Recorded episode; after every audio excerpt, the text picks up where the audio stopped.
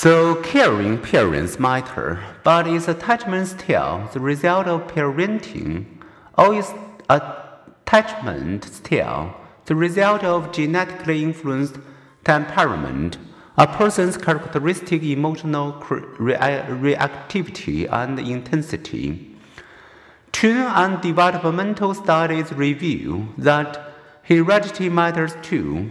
Shortly after birth, some babies are noticeably difficult, irritable, intense, and unpredictable. Others are easy, cheerful, relaxed, and feeding and sleeping on predictable schedules. By neglecting such inborn differences, the parenting studies noted Judith Harris are like comparing foxhounds reared in kennels with poodles reared in an apartment. So, to separate nature and nurture, we would need to vary parenting while controlling temperament. Dutch researcher Dymphna van den Boom's solution was to randomly assign 100 temperamentally difficult 6 to 9 months olds to either an experimental group in which mothers receive personal training in sensitive responding, or to a control group in which they did not.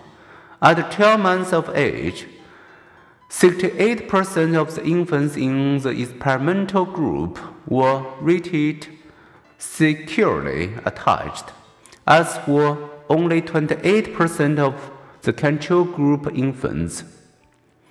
Other studies have confirmed that intervention program can increase parental sensitivity and, to a lesser extent, infant attachment security.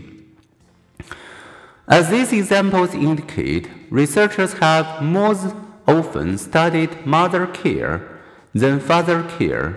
Infants who lack a caring mother are said to suffer maternal deprivation. Those lacking a father's care merely experience father absence. This reflects a wider attitude in which father a child was meant impregnating and mothering has meant nurturing. But fathers are more than just mobile sperm banks. Across nearly 100 studies worldwide, a father's love and acceptance have been comparable to mothers' love in predicting their offspring's health and well being.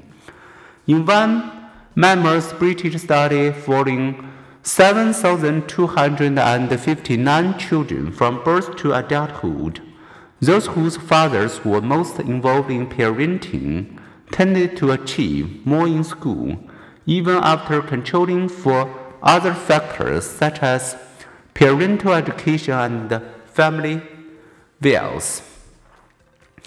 Children's anxiety over separation from parents peaks at around 13 months, then gradually declines. This happens whether they live with one parent or two, are cared for at home or in a daycare center, live in North America, Guatemala, or the Kalahari Desert.